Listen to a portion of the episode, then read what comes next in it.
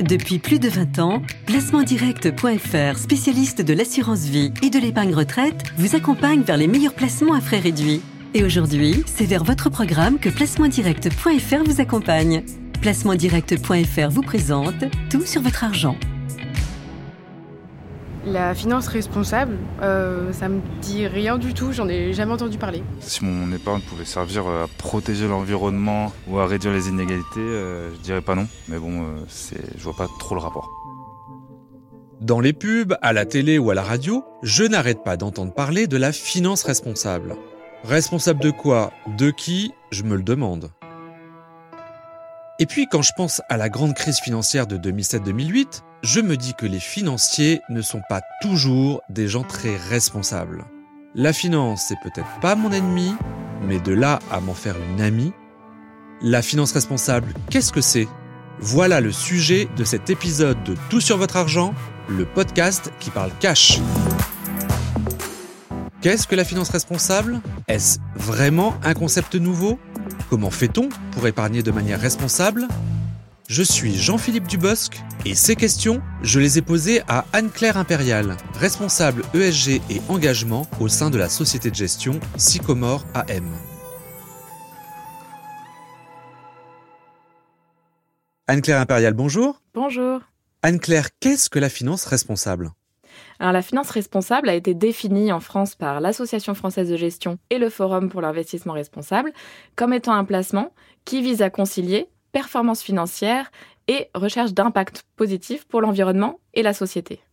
Alors quand ce concept de finance responsable est-il apparu dans le monde et en France? Alors, il est apparu dès le XVIIe siècle.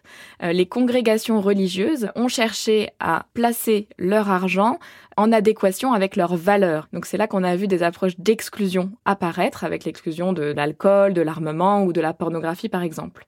Et puis petit à petit, ça s'est développé euh, dans le monde et en particulier dans les années 2000 et plus particulièrement en 2007-2008 avec la crise économique où finalement, pour redorer son blason aussi, euh, le secteur de la finance a euh, finalement saisi cette opportunité de l'investissement responsable et aussi s'est rendu compte que tenir compte en particulier des enjeux d'une bonne gouvernance d'entreprise était clé euh, pour euh, aussi se prémunir de certains risques dans ce contexte-là. Et finalement, en France, c'est en 2010, avec la réglementation Grenelle 2, puisque les investisseurs ont pour obligation depuis cette réglementation euh, de rendre compte finalement sur comment ils prennent en compte les enjeux environnementaux, sociaux et de gouvernance dans leur pratique d'investissement.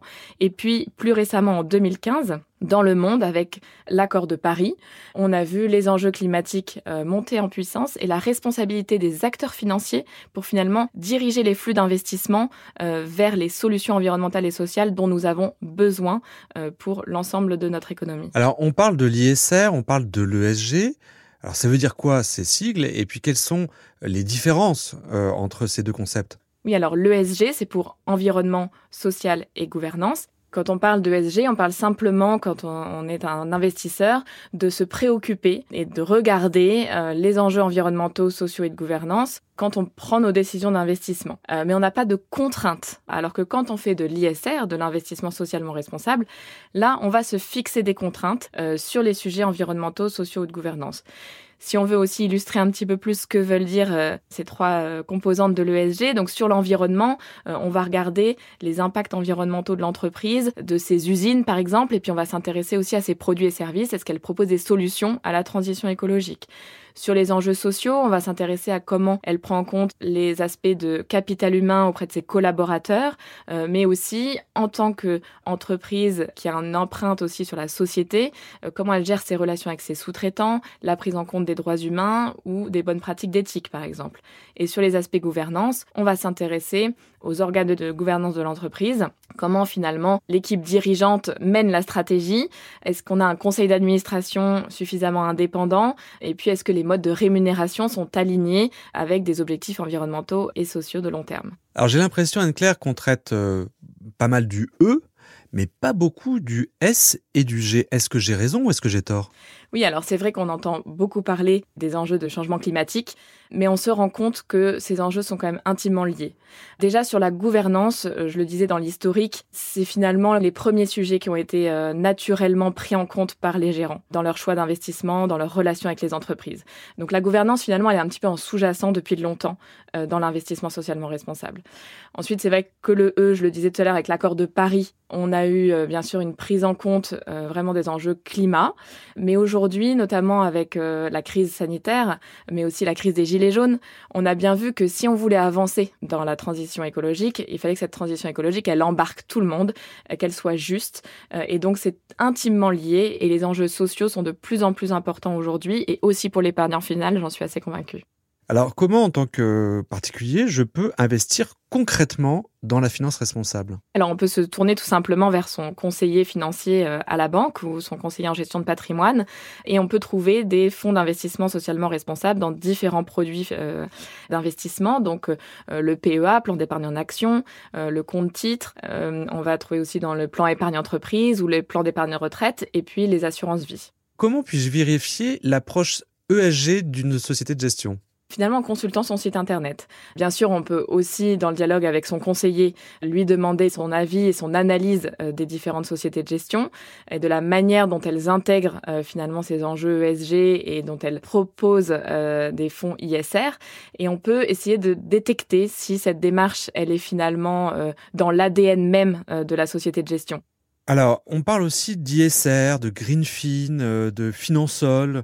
Alors, si j'ai bien compris, c'est des labels. Alors, quelles sont leurs différences et faut-il faire confiance à ces labels? Oui, oui, je pense que ces labels sont très importants pour euh, la lisibilité de ces produits financiers dits responsables et l'épargnant peut effectivement bien avoir confiance dans ces labels. Alors, si on revient sur la différence du coup des trois labels que vous avez euh, cités, donc l'ISR, c'est un label public et qui va finalement garantir à l'épargnant final que la société de gestion a mis en œuvre des moyens pour analyser les entreprises sur les enjeux ESG et pour euh, sélectionner et prendre ses décisions d'investissement sur la base de ces critères. Donc on doit éliminer un minimum de 20% euh, des entreprises de notre univers initial d'investissement sur la base de leur mauvaise performance ESG.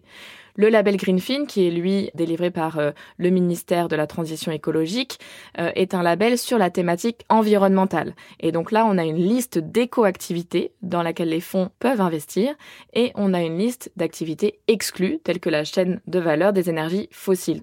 Et finalement, Finansol est lui délivré par une association qui s'appelle euh, FAIR, qui est un label sur les enjeux solidaires. donc on a dans les fonds proposés une poche de 10% qui est investie dans des entreprises de l'économie sociale et solidaire. Comment se fait-il que dans des fonds ESG, même labellisés, on peut trouver des entreprises euh, du nucléaire, de l'armement ou même du pétrole. Oui, tout à fait. Donc ça, c'est la caractéristique du label ISR en France. Il n'y a pas d'exclusion euh, stricte de certains secteurs. Donc c'est à chaque société de gestion de définir sa propre politique d'exclusion. Donc là aussi, c'est à l'épargnant final, quelque part, d'aller faire peut-être aussi l'effort d'aller voir cette politique d'exclusion et de voir si elle est alignée avec ses propres valeurs ou bien de se tourner plutôt vers un label comme Greenfin qui, lui, euh, est vraiment sur les activités vertes. Alors, question qui intéresse les épargnants tout particulièrement, les fonds ESG sont-ils aussi rentables que les fonds non ESG Oui, alors euh, effectivement, cette image des fonds ISR qui ne pourraient pas délivrer autant de performances que des fonds classiques, euh, elle date d'il y a pas mal d'années. Euh, mais en fait, on a de nombreuses études hein, qui ont été faites et qui ont démontré qu'il n'y avait pas nécessairement de sous-performance et voire plutôt de la surperformance en fait des fonds ISR, parce que finalement, on sélectionne en général des entreprises qui sont plus résilientes et qui, dans la durée, euh, vont permettre une performance plus durable et aussi un niveau de risque et une volatilité souvent plus faible. Et comment ça s'est passé pendant le Covid? Eh ben, on a pu observer pendant la crise sanitaire que euh, bah, les fonds ISR étaient plus résilients parce que justement, ils avaient fait le choix de ces entreprises qui avaient sans doute euh, des positionnements de produits et services plus en lien avec des choses utiles et nécessaires et qui ont continué à fonctionner pendant la crise sanitaire et aussi sur les enjeux capital humain, des entreprises qui prenaient soin de leurs collaborateurs, qui étaient en avance sur des pratiques de télétravail et qui donc étaient plus à même de s'adapter au contexte de la crise sanitaire. On conseille aux épargnants de diversifier euh, leur épargne pour réduire les risques de perte et augmenter le potentiel de rendement. La stratégie d'investir à 100% dans des fonds ESG ne remet-elle pas en cause ce principe de diversification? Non, non, pas du tout. Comme je le disais tout à l'heure, effectivement, on a un champ euh, en termes de secteur qui est très large avec l'ISR. Et même si on prend un fonds euh, qui va être Greenfin sur la thématique de la transition écologique, on peut avoir une très bonne diversité de secteurs. On peut investir dans les sociétés euh, qui vont faire de la gestion des déchets avec de, l'économie circulaire, aussi les énergies renouvelables bien sûr, mais aussi les transports durables, la mobilité propre. Donc on va trouver tout un tas de secteurs aussi très diversifiés, potentiellement même sur des fonds qui peuvent apparaître plus sélectifs. Merci Anne-Claire pour toutes ces informations. Merci à vous. Cet épisode de Tout sur votre argent est terminé. Je ne sais pas vous, mais moi j'ai envie d'être plus responsable, du moins de mon argent. La série de podcasts Tout sur votre argent est coproduite par Europe 1 et Tout sur mes finances. Vous pouvez retrouver tous les épisodes sur europe1.fr, sur toutsurmesfinances.com et sur les plateformes d'écoute et de téléchargement. Merci de mettre 5 étoiles et de parler du podcast autour de vous et sur les réseaux. Je vous dis à bientôt pour un nouvel épisode de Tout sur votre argent, le podcast qui prend la responsabilité de vous parler cash.